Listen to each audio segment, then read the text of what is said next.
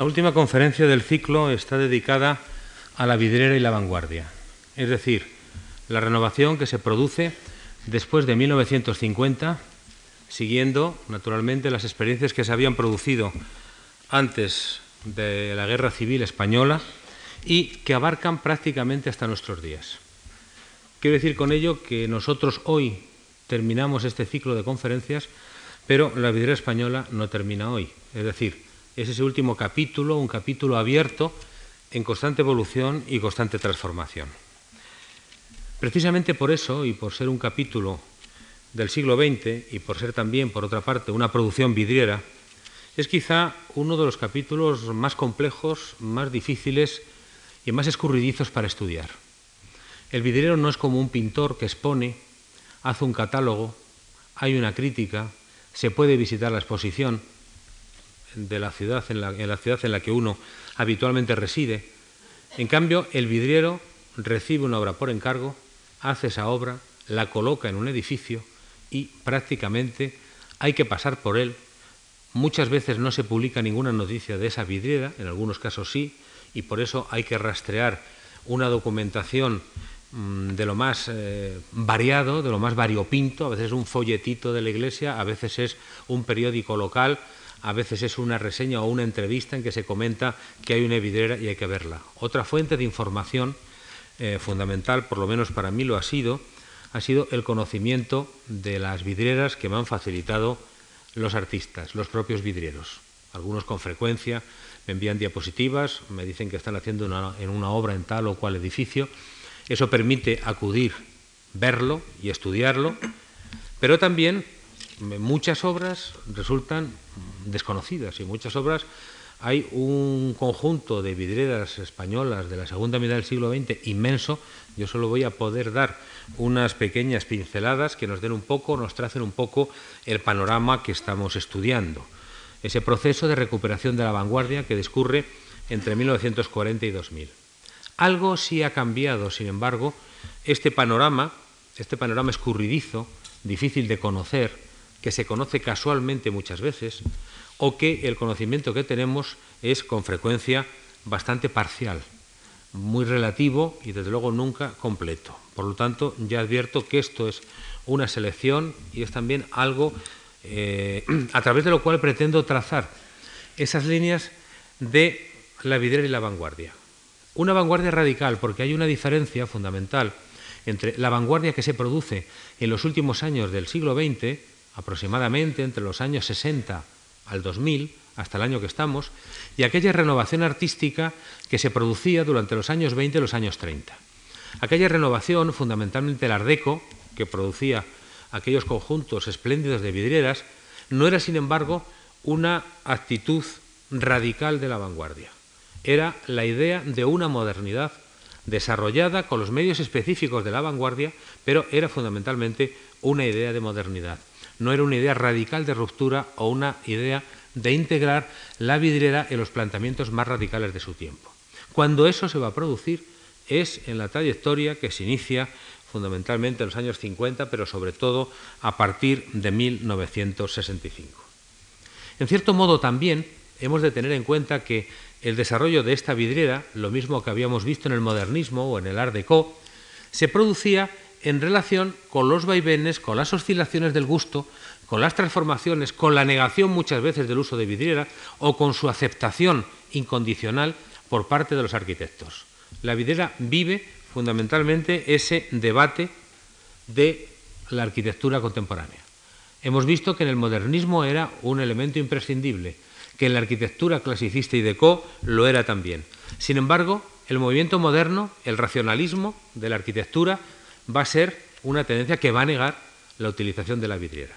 En cierto modo porque quizá, de alguna manera, los muros cortina de muchos edificios, las grandes superficies de hierro y de vidrio, aparecen como vidrieras asépticas sin elementos decorativos puramente funcionales destinadas al cerramiento y la iluminación.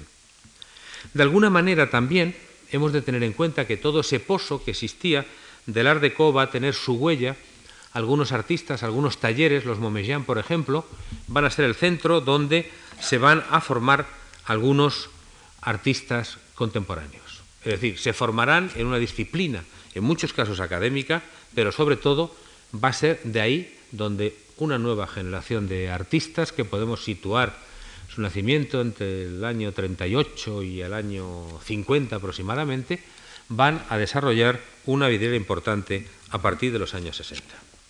Habíamos visto cómo en la vidriera de Co y sobre todo en la vidriera Art se introducían una serie de técnicas nuevas, una serie de procedimientos distintos, materiales con texturas nuevas, calidades de los vidrios completamente diferentes, que constituían una especie de collage, un collage translúcido, espléndido, en sintonía con el arte de su tiempo. Era una vanguardia moderada o era una modernidad moderada. Vamos a encontrar, sin embargo, que el desarrollo de esa vidriera eh, de Co se va a cortar prácticamente hacia el año 39, va a tener una escasa supervivencia en los primeros años 40, muy escasa, y lo que se va a imponer, sobre todo en la vidriera de los años 40, es un tipo de vidriera decorativa, de vidriera historicista, con algún escudo heráldico, con orlas de adorno alrededor nada más. Sin embargo, muy pronto, por los años 50, vamos a encontrar que va a surgir la renovación de la vidriera.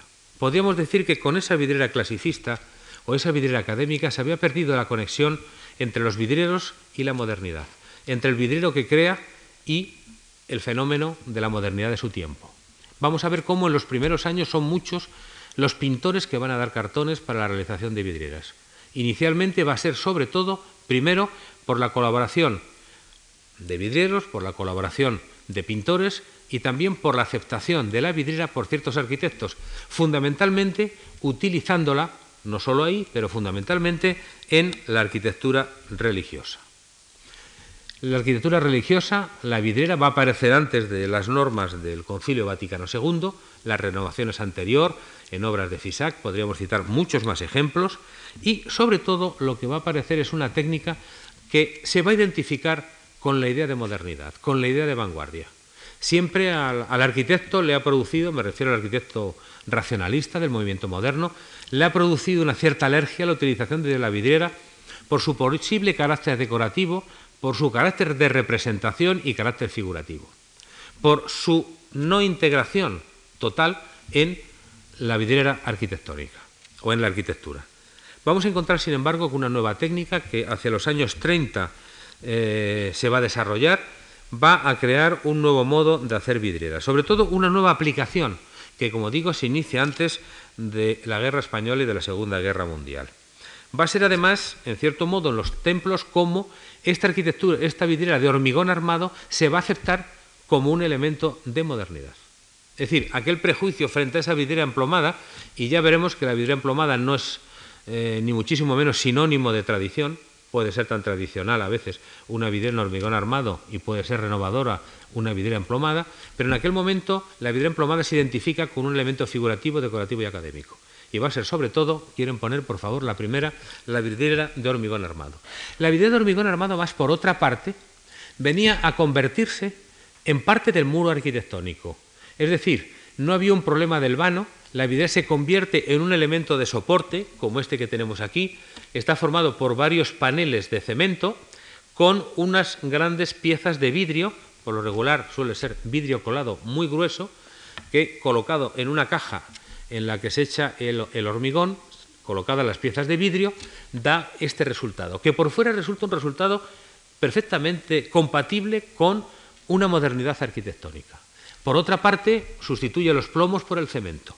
Y esto, como digo, otra por favor, va a traer unas consecuencias importantes. Vamos a encontrar numerosísimas vidrieras que se van a hacer, como esta de los años sesenta y tantos, que de la iglesia del Padre Damián en Madrid, que se van a hacer no solo para iglesias, sino por su carácter arquitectónico, se van a hacer en hospitales, en aeropuertos, en hoteles, etc. La vidriera de hormigón armado, como sinónimo de la modernidad, se va a introducir en la cultura contemporánea. Aplicable, como digo, a numerosos edificios. Y a los arquitectos, por otra parte, siguiente, producen la sensación y el efecto de una concepción moderna de la vidriera. Fijémonos que además hay vidriera figurativa de hormigón, pero hay vidriera abstracta, introduce un elemento de recogimiento de la luz, un elemento de color, diríamos en estado puro. Es el puro color, es la pura iluminación cromática la que va a introducir esta vidriera, en muchos casos desentendida de los elementos figurativos o representativos de la vidriera. Muy acorde también con ese racionalismo de la arquitectura, con esa idea de no crear una arquitectura decorativa cargada de elementos de carácter figurativo. Es la misma vidriera que hemos visto. Llamo la atención de cómo, en este sentido, la sustitución de los plomos por el hormigón determina grandes zonas de negro, son como grandes silencios frente al cromatismo y la sonoridad del vidrio, pero de un potentísimo siguiente efecto expresivo. Por lo tanto, se integra plenamente en ese conjunto, es una vidriera mucho más abstracta, a base simplemente de esa iluminación cromática a través de este sistema. Siguiente. los negros adquieren un valor especial.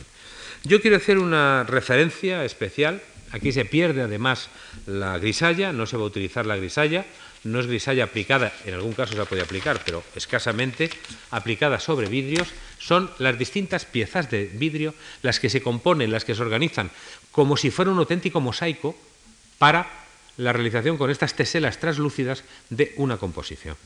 Quiero hacer, sin embargo, una referencia, hay algunas experiencias de piezas de vidrio que hacen algunos vidrieros franceses desde el 28, luego se van a hacer vidrieras. En España tenemos un caso curioso como iniciativa inicial, que va a ser una iglesia que coloca sus vidrieras en 1933. Es el Templo Votivo del Mar de Paxón, en Nigrán, Pontevedra, cuyo arquitecto es un personaje singular, es Antonio Palacios.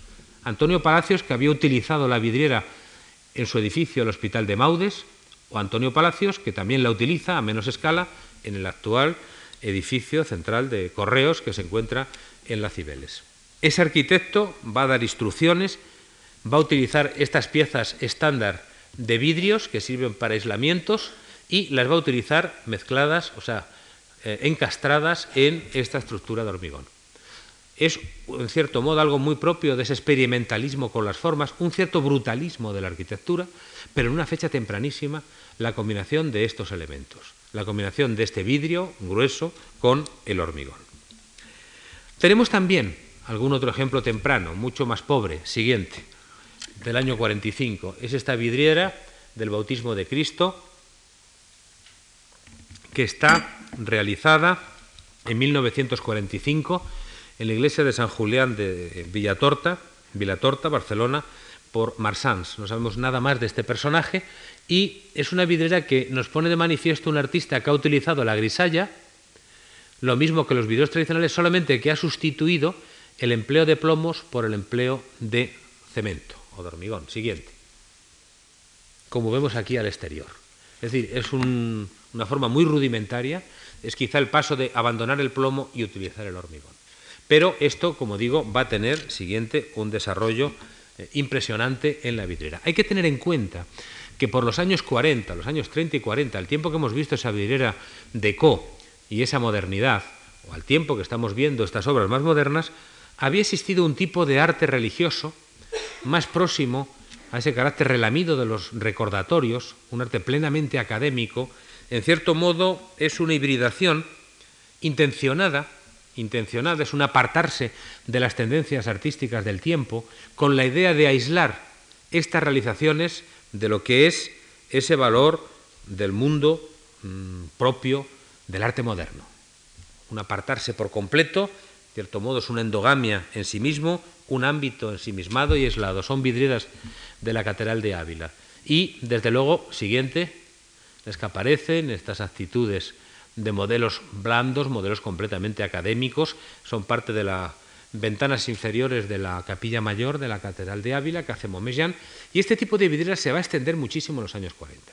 Sin embargo, va a venir una renovación, una renovación de la vidriera, especialmente por un deseo de cambiar, sobre todo, este tipo de imágenes. Y hemos de decir que esa renovación en las artes del templo cristiano, fundamentalmente va a ser uno de los aspectos más importantes que se producen en estos años, con anterioridad, como digo, a que surgiera después, surgiera después la renovación desarrollada a raíz de las ideas del concilio, pero la renovación arquitectónica del templo cristiano y la renovación vidriera es anterior al espíritu del Concilio Vaticano II, que luego ya se va, se va a, a desarrollar después. Es decir, frente a estas formas académicas entrarán posteriormente formas modernas siguientes. Pongo aquí una de las vidrieras hechas por MCC, el taller que ha realizado, este es del año 98, de la Catedral de la Almudena, es decir, se integra, Santa María de Atocha, se integra dentro de una concepción moderna de la vidriera, desentendida, con elementos muy expresivos propios de la vidriera, siguiente, desentendida de ese mundo de ese mundo acaramelado, de ese mundo académico que habíamos visto antes. Esto es consecuencia, como digo, de toda esa renovación que se inicia en los años 50. Incluso ya en la segunda semana de arte en Santillana del Mar, que tiene lugar en 1950, en el mes de septiembre. Allí se van a desarrollar problemas de arte abstracto, problemas de arte moderno. Va a ser un puntal importantísimo en la renovación artística contemporánea, las Semanas de Arte de Santillana del Mar. Y un arquitecto célebre, Alberto Sartoris, va a pronunciar una conferencia relativa a de un nuevo arte sagrado en la cual proponía abandonar la vidriera emplomada o por lo menos con esas formas académicas de la vidriera. Hay que tener en cuenta que todo esto, este ambiente de renovación, estaba, o estas ideas, eh, estaban ya latentes y se había producido una práctica de la renovación antes de que irrumpiesen las ideas del Concilio Vaticano II, lo cual mm, va a hacer y esto va a promover una renovación de más amplio alcance de todo el arte sacro español. Va a dar lugar incluso, bajo este espíritu, asociaciones de artistas como Gremio 62, en la que aparece un pintor, Gómez Argüello, en la que aparece un vidriero, Carlos Muñoz de Pablos, en la que aparece un escultor, José Alonso Comonte, que a veces incluso realizan obras en colaboración. En este sentido, vamos a encontrar que la vidriera de hormigón va a ser también un elemento fundamental, pero no el principal. Pero sí, en esta primera renovación siguiente nos vamos a encontrar un gran desarrollo de esa vidriera de hormigón surgía como un elemento fascinante, con un cromatismo detonante que producía esos interiores, es de la, una alegoría del Espíritu Santo, de la Iglesia del Espíritu Santo de, Barcelona. Aquí se habían realizado los vídeos de San Pedro Mártir de Alcobendas de Winternich, pero también había intervenido Farreras, Labra, es decir, toda una serie de pintores y de artistas, y que va a ser un ejemplo precoz, como lo va a ser también siguiente algunas de las vidrieras de los Sagrados Corazones, que hemos citado antes, del año 61 al 63, en la que colabora Carlos Muñoz de Pablos, incluso hay otros pintores que aparecen eh, aquí. Incluso no solamente esto va a afectar al desarrollo de una nueva vidriera, una nueva vidriera para nuevos edificios, que parecía una coherencia lógica en la idea de la renovación arquitectónica. Vamos a encontrar que también, sobre todo con posterioridad, voy a poner solo dos ejemplos, se va a producir otro efecto importante que había tenido, en cierto modo, una trayectoria amplísima a lo largo de toda la historia de la vidriera, y es poner, colocar vidrieras nuevas en edificios históricos, en edificios antiguos. No es como en la Catedral de Ávila, esas vidrieras que veíamos antes, completamente acarameladas, totalmente académicas, sino que formas de la vanguardia se van a introducir en el mundo contemporáneo de la vidriera. Tenemos ejemplos recientes, las vidrieras de Cuenca, tenemos ejemplos como la Catedral, perdón, Santa María del Mar de Barcelona, o tenemos también ejemplos como la iglesia de Támara, en la provincia de Palencia, en la que se han hecho experimentos de este tipo. Voy a poner un ejemplo de la vidriera de Santa María del Mar, después de pasar algunos de estos. Siguiente. Esto es de los Sagrados Corazones también. Es una vidriera de tipo figurativo, realizada por Carlos Muñoz, vidrero que vamos a ver que fundamentalmente su trabajo discurre en la vidriera emplomada y con grisalla, en una renovación de las técnicas de representación y en las técnicas eh, de la vidriera figurativa. Siguiente. Y el efecto que produce por fuera, perfectamente integrado dentro del conjunto arquitectónico. Siguiente.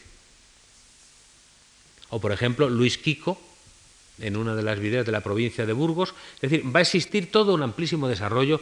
Son numerosísimos los vidrieros. Sería prácticamente imposible ni siquiera hacer o dar una enumeración. Tan solo señalo la vigencia, la presencia y el valor que tiene siguiente este tipo de vidriera durante estos años.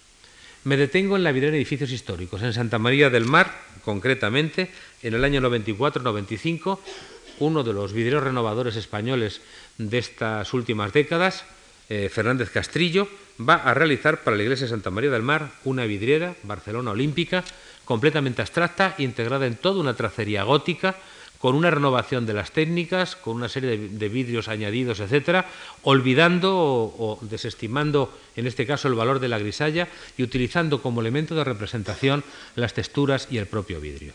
Voy a pasar dos o tres para que veamos las dimensiones de un ventanal integrado en color en esa sensibilidad de este edificio gótico del siglo XIV siguiente, en consonancia también con los colores con los colores rojos, con el blanco, con los azules que presentan algunas de las vidrieras históricas de Santa María del Mar que habíamos tenido ocasión ya de ver cuando estudiamos la vidriera del gótico catalán del XIV. Siguiente. Es la parte inferior en la que prácticamente el único protagonista es el vidrio, es la luz, es el color, son las nuevas experiencias con esos nuevos materiales, desentendidos de ese proceso de unión mediante los plomos, pero que veremos que no quedará periclitado ni muchísimo menos. En este sentido, también podemos, siguiente, podemos mencionar el otro ejemplo al que hacía referencia, otra por favor, que es la iglesia de Támara. Esto es una fotografía hecha, son los dos rosetones del crucero, este es un rosetón y desde este que todavía le falta por asentar el tondo central del rosetón está hecha la foto del rosetón del fondo. Juega con unas formas en un sentido abstracto, en un sentido alegórico, de lo que es un rosetón, pero sin elementos figurativos o sin elementos historicistas. Una integración de la vidriera moderna en el templo cristiano. Aspecto que trae problemas, porque desde luego hay un problema cuando se interviene en un edificio histórico, no es la integración en un edificio moderno, sino que se puede jugar, se puede alterar, se puede destruir parte del contenido histórico que tiene ese edificio histórico. Por lo tanto, es un problema delicado, aunque hemos de decir que a lo largo de toda la historia ha sido un fenómeno frecuente. En la Catedral de León hemos visto vidrieras del siglo XVI rellenando partes de ventanales que habían perdido las suyas del XIII, lo hemos visto en edificios de Ávila, lo hemos visto en, otro, en Sevilla, etcétera, en Toledo, etcétera. Es decir, forma parte consustancial de la historia de la vidriera. Desde el momento en que es un arte de cierre, tiene que existir una vidriera que proteja del aire, del frío, del viento que, se, que penetra en el edificio por ese ventanal. Pero por otra parte, su sustitución en un conjunto de vidrieras por una vidriera blanca destrozaría la unidad del conjunto. De ahí que siempre se hagan vidrieras, y se han hecho vidrieras por lo regular, no haciendo imitaciones a lo antiguo, hasta que las grandes restauraciones del XIX, como la de León, comenzaron esa imitación neogoticista de modelos y de elementos históricos. Siguiente. Podríamos citar aquí también todo un conjunto de artistas, Molezún, Saura, Arcaudio Blasco, Labra, Farreras, etcétera, Fita, que han realizado obras de vidrieras de este tipo. También algún pintor, como Joan Vilagrao, vidriero, estudioso también de la historia de la vidriera. Él hizo el excelente libro de las vidrieras modernistas catalanas, que ya hemos mencionado en algún momento, pero hace también vidriera de este tipo. Primero, vidriera de hormigón, dentro de todos los elementos convencionales de esa vidriera de hormigón, como una serie de teselas de vidrio unidas por cemento, pero veremos que también, siguiente, cuando él, que es un pintor, va a desarrollar ya una pintura más suelta, con un emplomado, con una serie de, toques de color a la manera de la pintura, con juegos de materia. Tengamos en cuenta que Villagrau ha sido un pintor muy preocupado siempre por la calidad y el valor de los materiales, y por lo tanto, aquí vamos a encontrar que va a aplicar eso al mundo de la vidriera. Otro de los pintores que creó una renovación, que ha creado una renovación de la vidriera, va a ser un artista que compatibiliza las dos actividades, pero de una forma muy singular, de una forma complementaria, la pintura y la vidriera. Siguiente.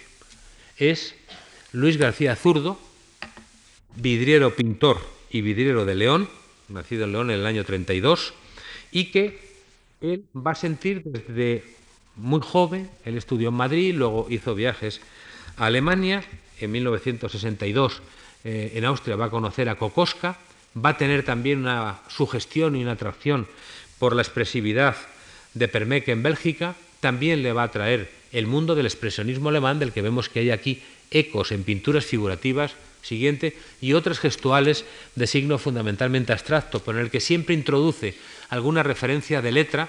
En su obra hay siempre referencias a letras para lo mismo que hacían los cubistas, eliminar la abstracción completa de la obra y que aparezca una referencia a la realidad o a lo figurativo.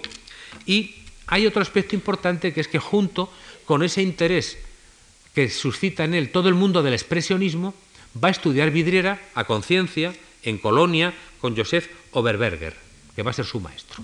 Es decir, no es un pintor que acceda a la vidriera a través del cartón, sino que es un pintor que se forma también como vidriero. Y aquí quizá podríamos encontrar una aparente contradicción, cómo una expresividad radical puede dar lugar a una vidriera en ese sentido. Porque parece que la vidriera tiene una contención formal, o por las piezas insertadas en el hormigón armado, o por el emplomado, etc. Vamos a ver cómo en algunas obras este artista va a responder prácticamente a ese estado de expresividad, quizá una ansiedad propia de ese estado anímico interior. Es decir, es una expresión sin los límites de la vidriera, es algo que le define, una expresión de color impresionante, una expresividad de las formas y una expresividad también cuando utiliza, por ejemplo, las grisallas, lo cual va a ser posible mediante, por una parte, que es un pintor y por otra parte, que es un artista que conoce la técnica de la vidriera. Pero no son dos actividades separadas. En cierto modo, muchos de los elementos de su pintura le van a enriquecer a la hora de acometer obras de vidriera y muchos resultados de la vidriera le van a suministrar modelos, sugerencias, experiencias que desarrollar en la pintura. No es aquí el momento de ocuparnos de la pintura, nos ocuparemos solamente del caso de la amplísima vidriera realizada por Luis García Zurdo, en numerosos edificios, en numerosos monumentos también, en menor ocasión ha restaurado, dirige la restauración de las vidrieras de la Catedral de León, aunque él se considera no un restaurador, sino un vidriero pintor creativo. Siguiente. Pasar eso al mundo de la vidriera puede parecer eh, un mundo utópico. Y aquí tenemos cómo esta vidriera ha aplicado, aparte de los colores rojos plaqué, que son, son esmaltados, los rojos que vemos aquí, ha desarrollado también otro aspecto importante y es que es una composición muy simple, es una referencia a la cruz, a una crucifixión, pero la unión de los vidrios con plomos han sido después manchados, lo digo entre comillas, siguiente hay un detalle de la parte central, han sido manchados mediante esta expresividad. Es una expresividad pictórica, pero los resultados, los efectos translúcidos, la aplicación sucia de la grisalla produce estos efectos profundamente expresivos. Siguiente. Hay varias experiencias y aquí entramos ya en otro aspecto que me interesa destacar. Hasta ahora hemos dicho que la vidriera ha seguido los avatares, los vaivenes de la arquitectura. Pero, sin embargo, se va a producir en esta segunda mitad del siglo XX, a partir de los años 60, un fenómeno no inédito, pero casi inédito hasta entonces. Es que la vidriera va a poder funcionar sin ser el cierre de un ventanal, como un panel autónomo, como un cuadro que se coloca al trasluz y que lo vemos como una vidriera, pero móvil, como si fuera una vidriera de caballete. De la misma manera que la pintura de caballete arrancó de alguna manera la pintura del muro del retablo y la convirtió en un objeto autónomo, varios vidrieros van a hacer paneles autónomos. Es evidente que la vidriera tiene su, su proyección más importante en la arquitectura, evidentemente, pero también es cierto que los paneles autónomos permiten a los vidrieros desarrollar una serie de experiencias que las limitaciones de los encargos de la obra arquitectónica no les permiten realizar. Yo voy a pasar alguno con algunos detalles para ver esta expresividad de vidrios, vidrios manchados también, con ligeros toques de grisalla, es decir, es una que juega con las calidades de la coloración de los vidrios. Siguiente. Vemos aquí unos detalles como son partes manchadas con un sentido plenamente pictórico, jugando también con el color, la calidad de los vidrios, vidrios soplados, a veces son vidrios eh, colados, o vidrios impresos en algún caso. Siguiente, hay un detalle de esto también, para que nos demos cuenta cómo se convierte en un elemento de una expresividad pura. Algo difícil, como juega incluso con los perfiles de los plomos, a veces incluso con roturas intencionadas, como hacían los vidrieros antiguos o como hacían las restauraciones, esos plomos de fractura que cuando se rompía un vidrio se colocaba un plomo para unir las dos piezas, Luis García Zurdo lo hace intencionadamente, rompe el vidrio, coloca el plomo de fractura, porque es un elemento específico del lenguaje vidriero, algo que no lo tiene exclusivamente la pintura. Siguiente. Aquí tenemos también ese juego con, vidrios de grosor, vidrios colados. Siguiente. vuelvo atrás un momento. A veces incluso con... No, la siguiente. Aquí sí a veces incluso dejando los esportillados del vidrio como una textura, que lo vemos aquí, intencionadamente, pensamos que además muchas de estas son vidrias que están cerca, que son para tocar, que son para ver muy cerca, como un collage, y llega incluso a ese elemento de lo imprevisto, a esa valoración de la materia propia del mundo del informalismo. La materia por sí mismo, la materia no como representación, sino una materia como presentación. Es un desconchón, pero que nos descubre un valor nuevo del vidrio que hemos encontrado aquí. Siguiente. Esto es un cartón para una vidriera, vamos a ver alguno más de él, y podemos ver cómo cuando hace un cartón de tipo expresionista, incluso con estos dripping que vemos ahí, en realidad es un cartón muy vidriero. Es decir, no es una pintura pasada a vidriera, sino que es un cartón pensado en clave de vidrio, en clave de vidriero, pero en el que encontramos que están todos estos resortes, naturalmente al pasar esto a vidrio cambia, siguiente, se, se transforma, como es lógico, por el material. Aquí tenemos un ejemplo que es eh, importante, realizado por, por, él, es el cartón para una vidriera de la residencia de los hermanos maristas en Vigo. Es una obra de 1985, próxima a nosotros, en la que utiliza estas uniones como una expresividad arquitectónica también, pero sin embargo el cartón es la sugerencia y es el propio material siguiente el que permite ver ese valor cromático y expresivo de la vidriera. Siguiente, con letras, como es algo frecuente en estas vidrieras de, García Zurdo, con esa misma expresividad nerviosa también con los toques de grisalla o con la utilización también del cemento, que en lugar de ser el, plomo de líneas perfectamente paralelas, es un elemento irregular, es un elemento mucho más expresivo, suele ser de, de vidrio colado, de un, gran, de un grosor considerable. Siguiente.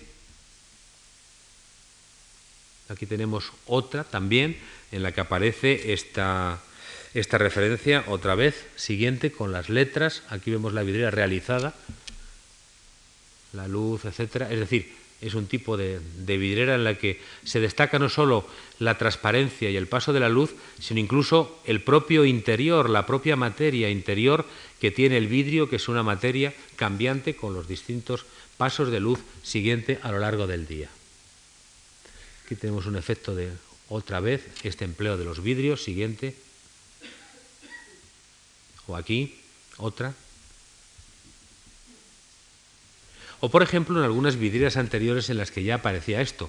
Son vidrieras incluso de un corte convencional por el encargo, como esta del Ayuntamiento de León, pero unas obras de gran envergadura, como podemos ver en las que siempre esa expresividad va a latir fundamentalmente en toda la eh, composición del conjunto. Siguiente. O esta del Colegio de Arquitectos de León. Otra.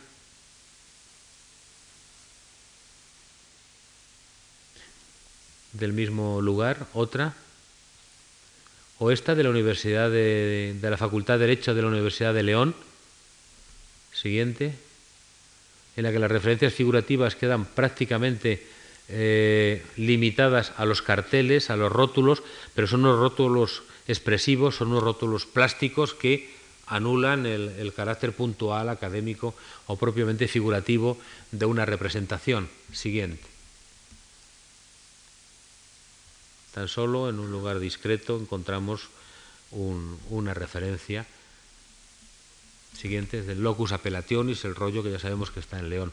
O, por ejemplo, también en la, el Leganés, en Madrid, en la ciudad de los muchachos, que va a realizar vidrieras de este tipo que crean un clima recogido, pero a la vez crean una tensión dinámica, no es una vidriera mm, endormecedora o adormecedora, sino que es una vidriera que provoca un impulso, que provoca una reacción. Siguiente. También para Caja España cambia también según la función del edificio. Esto fue una sala de juntas, la siguiente es una sala de espera, por lo tanto es una vidriera más equilibrada, es una vidriera menos agresiva que las anteriores en función del lugar en que va a ocupar. Siguiente.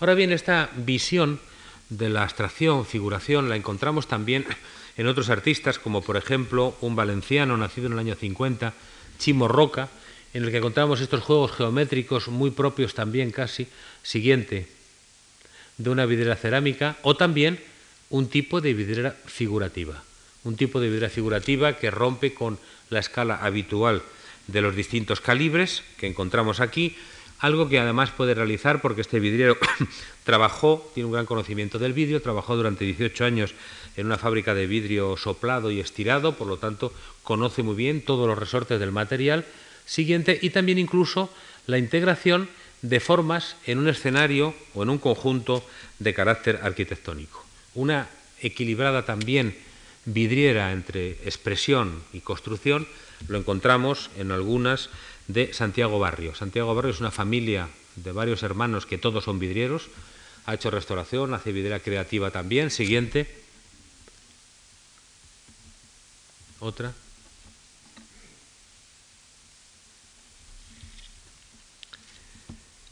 ¿Y qué ocurre con la figuración? ¿Y qué ocurre con la vidriera emplomada y con las técnicas tradicionales? ¿Quiere decir que el hormigón ha desplazado las posibilidades de renovación de esa vidriera? No, ni muchísimo menos. En cierto modo, la vidriera figurativa pues, tenía esa connotación tradicional de que reproducía o trasplantaba muchas formas de la pintura a la vidriera, pero vamos a encontrar, siguiente, artistas que entienden que la vidriera figurativa no ha dicho su última palabra. Tenemos, tenemos aquí tres paneles, estos son el estudio del vidriero, están colocados en una ventana, son estas tres figuras, esta cabeza, esta otra que se tapa con la mano la cabeza, esta otra con un brazo en alto, que son vidrieras de Muñoz de Pablos. Es una vidriera sobre una pieza de vidrio en la que hay tratamientos al ácido eh, para obtener una determinada coloración y calidades, pero sobre todo hay también un conocimiento profundo de la técnica tradicional de la vidriera. Carlos Muñoz de Pablos, que es un vidriero segoviano, es, nace en 1938 y es uno de los mejores conocedores de la grisalla que existe en la vidriera contemporánea. Él se formó en artes y oficios en la Escuela de San Fernando, pero tuvo una formación importante, quizá la que le marcó más, en el método y en el sistema del taller académico y técnico que hereda toda la técnica del siglo XIX de los Momellán. Aquí encontramos, también Santiago Barrio aprendió en los Momellán y Carlos Muñoz va a aprender esa técnica, también él que es un restaurador de vidriera antigua, tiene un conocimiento nada eh, frecuente de las técnicas, de los tratamientos de la grisalla histórica. Él entonces no va a recuperar en sentido tradicional de imitación histórica siguiente las grisallas, sino que va a establecer una renovación siguiente de la grisalla tradicional. Conociéndola profundamente, la va a aplicar a concepciones radicalmente modernas, algunas profundamente expresivas como estas que tenemos aquí. Es decir, para Carlos Muñoz no existe un conflicto entre la tradición y el presente, no existe conflicto entre la vidriera tradicional y su restauración y la realización siguiente de vidrieras nuevas. Va a ser fundamentalmente una continuidad, parte de un mismo proceso. Siguiente. Aquí, por ejemplo, encontramos ya en unas vidrieras eh, más avanzadas, que son las que va a realizar por los años 71-72, lo que él denomina retratos de la imaginación, que va a realizar, y introduce, en algunos casos, eh, el mismo tratamiento forzado de las roturas, un conocimiento de las grisallas, de los amarillos de plata, de las técnicas que provocan y que producen estas imágenes cargadas de misterio, cargadas de un patetismo. Es como una técnica tradicional pero aplicada a un mundo figurativo y a un universo completamente diferente.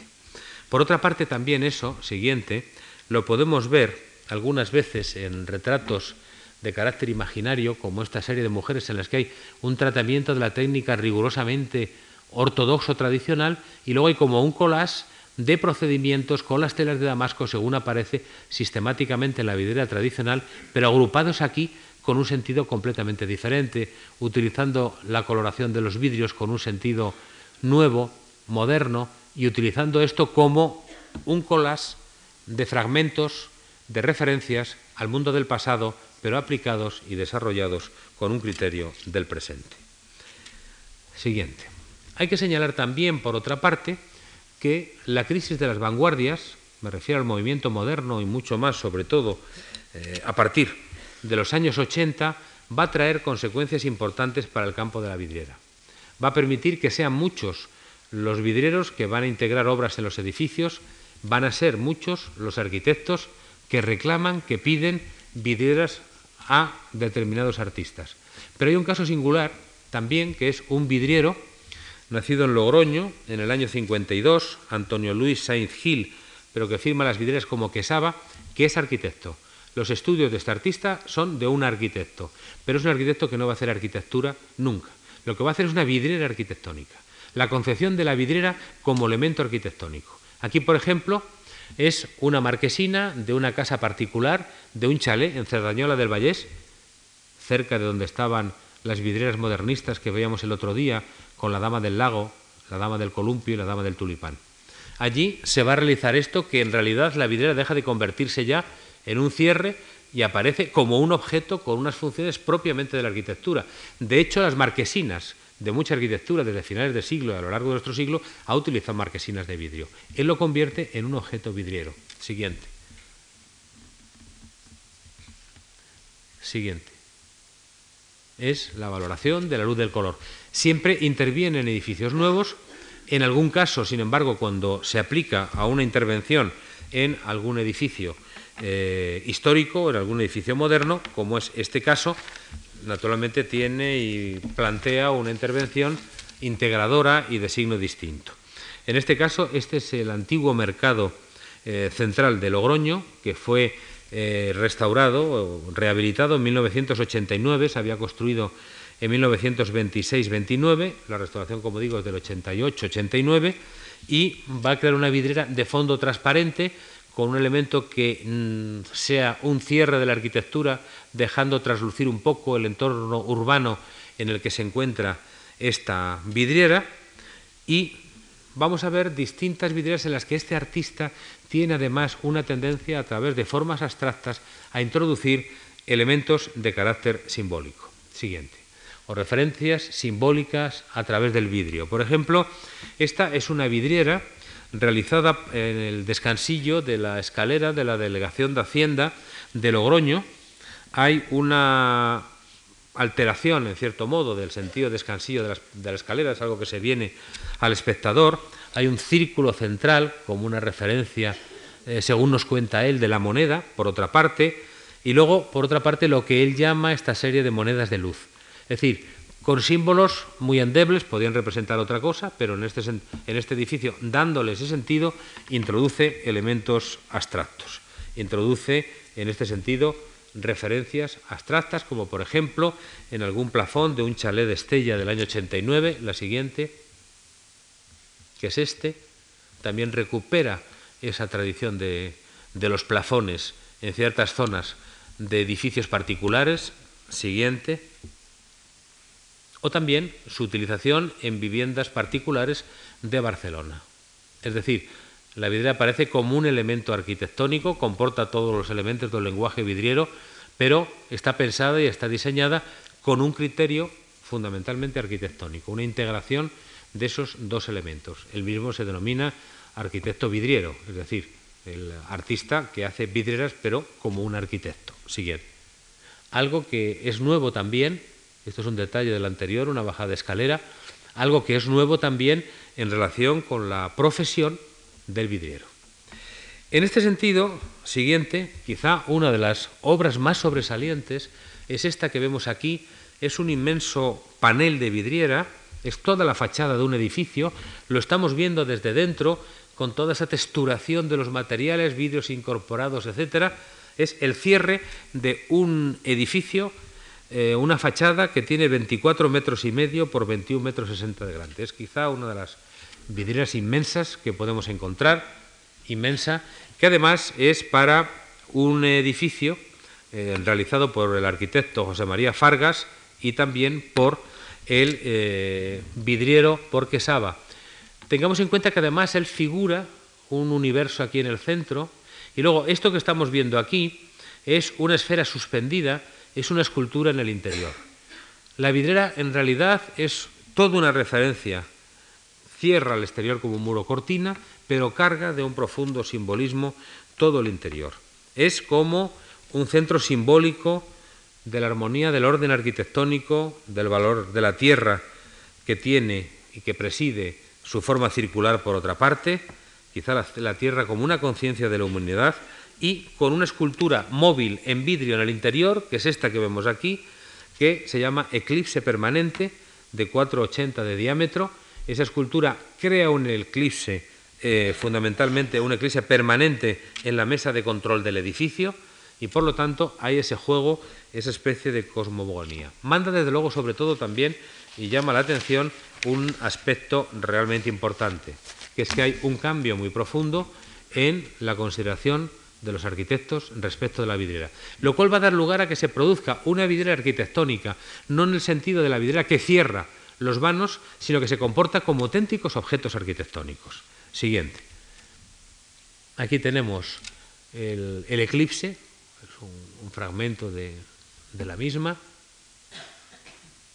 Siguiente. Y tenemos ahora otro vidriero que también va a tener una intervención importante en la arquitectura contemporánea. Este es un vidriero catalán, Pere Valdepérez. Eh, Valdepérez y Ripollés nace en Tortosa en el 46, como vemos son de una misma generación.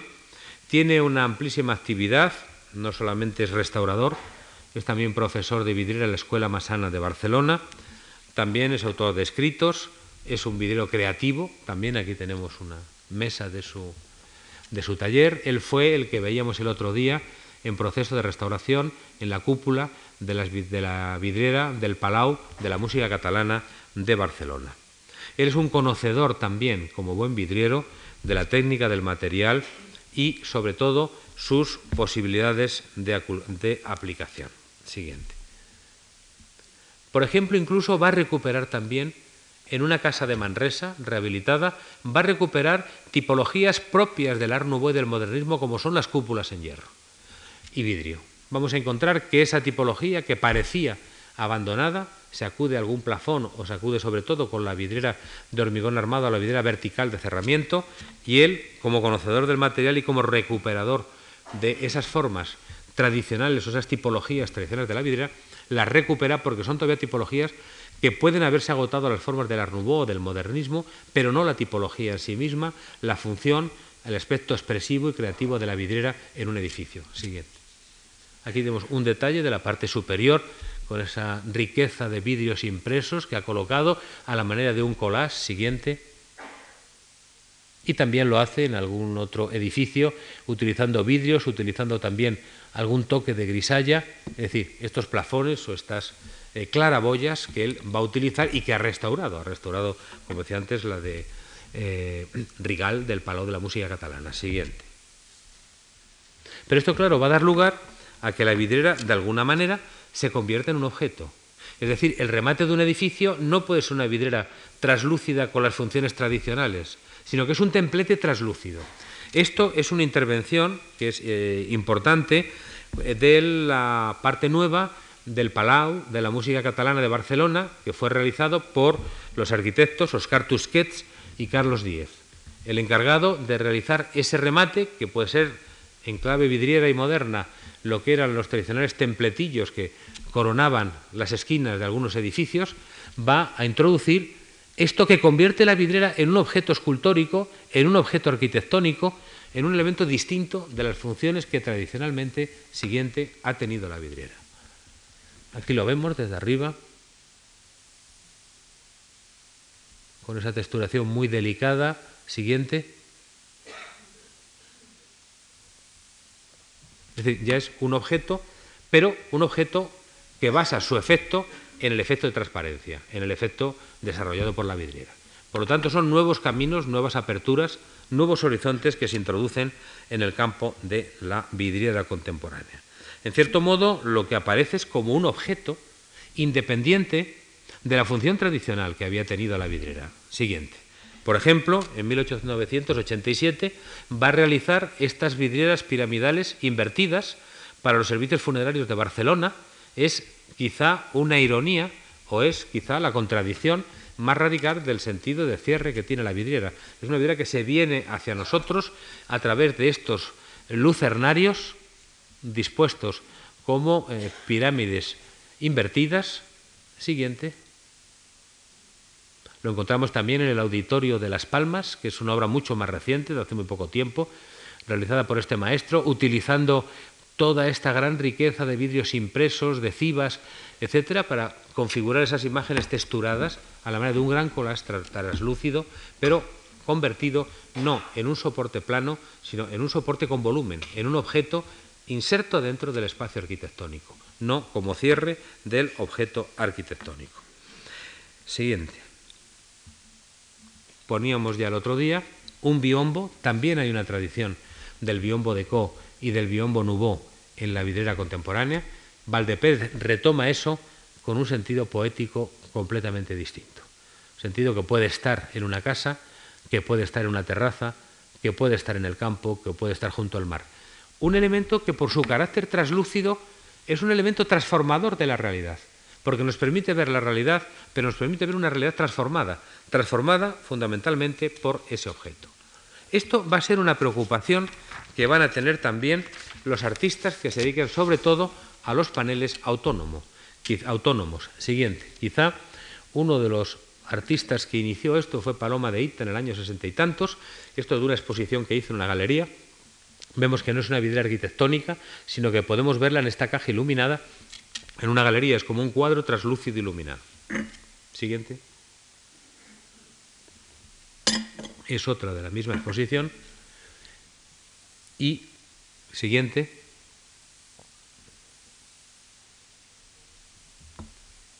Y también vamos a encontrar cómo la vidriera no tiene tampoco, estos paneles autónomos, no tienen solo que depender exclusivamente de estar iluminados por detrás, sino que pueden ser objetos inmersos, colocados, introducidos en un espacio arquitectónico.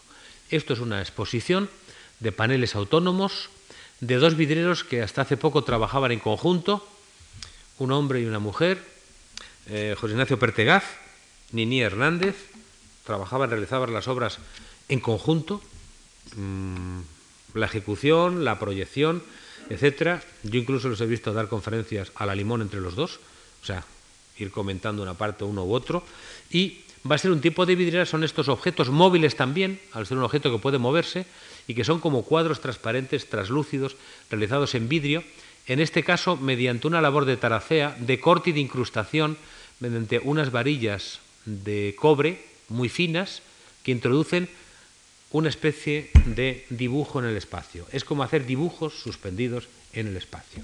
Dibujos que juegan con el valor traslúcido de la luz. Siguiente.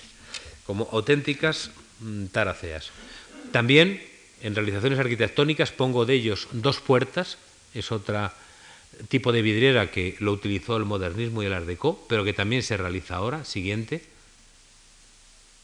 Son también, siguiente, artistas que han realizado vidriera arquitectónica, como estas del Hotel Astoria, y un detalle de una de ellas, siguiente. Siempre con ese tipo de vidriera de taracea, a la que hacía referencia, siguiente. Y sobre todo nos dedicaremos, veremos un poco más el, eh, el carácter de los, paneles, de los paneles autónomos. Es rescatar la posibilidad de experimentación libre de la vidriera, no subordinada ni a un marco arquitectónico ni a los condicionantes de un encargo. Estos vidrieros realizan los paneles autónomos, los exponen en una galería, los venden o no. No es como la vidriera que requiere unas limitaciones, que requiere eh, el cumplir determinadas eh, formas, elementos, etcétera, propios para un encargo. Ahora bien, aunque esto que ha avanzado mucho y los paneles autónomos avanzan, yo sigo pensando que la vidriera es un elemento arquitectónico, que esto es una posibilidad de experimentación libre, sin cortapisas, pero que luego, y de hecho se produce así, hay ese retorno a la aplicación de estas soluciones en la vidriera eh, arquitectónica. Por otra parte, siguiente, por favor.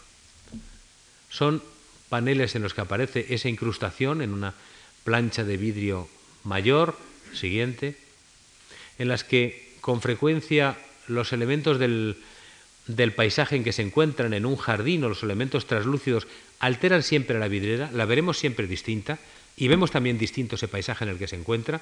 Es decir, hay una relación entre vidriera y espacio, entre lo que rodea la vidriera y la vidriera, que crean una nueva configuración espacial.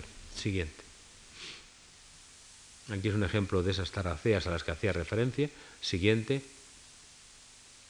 O estas otras en las que aparece ese fondo de paisaje que crea esta referencia fugaz y expresiva a un entorno vegetal, cambiante por lo tanto. Siguiente. Y hacía falta también ver ahora otro problema distinto. No es ya la vidriera funcionando solo como un objeto independiente, sino también, además de esta vidriera que dibuja en el espacio, que altera por su translucidez todo el entorno, quizá habría que ver ahora un acudir a los elementos esenciales de la vidriera, a lo que es el puro juego del vidrio, como las que va a hacer eh, Fernández Castrillo. José Andrés Fernández Castrillo es un vidriero leonés, va a estudiar en Lausanne en 1964, él había nacido en 1944, se va a establecer fundamentalmente en Barcelona, va a comenzar a hacer también vidriera con combinación de metal en el año 75, lo que él llama vitrometalografías, es un investigador de técnicas nuevas con la presencia de vidrios fracturados, de vidrios fragmentados, de vidrios astillados, colocados como en un sentido constructivo como elemento, tal y como vemos aquí en esta obra de sin título, como vemos en algunas de sus composiciones. Vidriero que trabaja en la arquitectura, vidriero que trabaja también en paneles autónomos, pero sobre todo que centra todo en la pura experimentación del vidrio. Solamente hay en estas vidrieras la combinación, la acumulación, la manipulación, la composición con piezas de vidrio. Siguiente.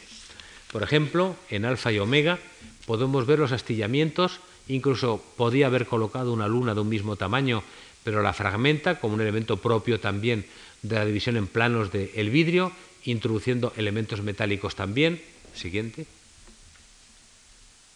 O aquí incluso los graffiti o las excisiones o el trabajo a veces con, eh, eh, con ácido desgastando algunas partes de la vidriera. Siguiente. Y aquí vemos ese valor de los puros elementos formales del vidrio, las varillas, etcétera, las uniones, es decir, son composiciones de signo constructivo que se proyectan además sobre el suelo del edificio en el que se encuentran y que es pues la experimentación pura de ese origen elemental de la vidriera que es el material. No es la pintura, no es el plomo, sino que es el material. Es el vidrio, es la materia, son los fragmentos son las roturas que aparecen, son los astillados y es una composición, por otra parte, constructiva. Es decir, ese elemento que de azar puede tener una pieza de vidrio aparece sometida a un orden. Siguiente. Aquí, por ejemplo, también es otra de las realizaciones DISC que va a hacer por estos de estos últimos años, que tiene un contenido vidriero, pero que en cierto modo es una pieza también que la podemos considerar como un objeto, como un objeto escultórico realizado en vidrio. Siguiente. No es una escultura hecha por un escultor con vidrio, sino que es un vidriero que hace un objeto que por su carácter exento, por su carácter y su condición de estar organizado, dispuesto en el interior de un espacio, logra una expresión mediante el volumen, el color también, que es propio de la escultura y se podría estudiar también en el mismo campo de la escultura. Pero sin embargo, él también va a intentar introducir y intentar traducir y trasladar los efectos de la tecnología en el mundo del vidrio aplicados a la vidriera. Esta es una de las obras últimas del año 96, que es eh, Ciencia y Naturaleza, que son varias vidrieras que va a realizar para las oficinas de los laboratorios Bayer de Barcelona. Y encontramos esta integración perfecta en esta arquitectura con este sentido expresivo, que más que constructivo es una deconstrucción de los ideales constructivos de la, de la pintura constructivista, sobre todo desbordados por el valor siguiente de ese material fascinante que es el vidrio. Otra. Aquí lo tenemos también con los astillados, los esgraciados, como la vidriera se convierta más en un elemento neutro, no es un elemento potente y agresivo, es una vidriera que deja pasar mucha luz, porque están además en unas oficinas, pero crean sin embargo una imagen especialmente en algunos de los espacios de tránsito. Podríamos haber citado muchos más eh, vidrieros, muchos más artistas del arte contemporáneo. Hay limitaciones de tiempo y desde luego no son estos todos los vidrieros que trabajan en el momento actual, son muchos más. Hay también jóvenes vidrieros que han iniciado su actividad y sobre todo lo que sí permite afirmar es que aunque nosotros cerramos hoy aquí este ciclo de conferencias en el año 2000, es todavía un arte que continúa es un arte recuperado y es un arte que no ha dicho su última palabra. Y muchas gracias por su presencia.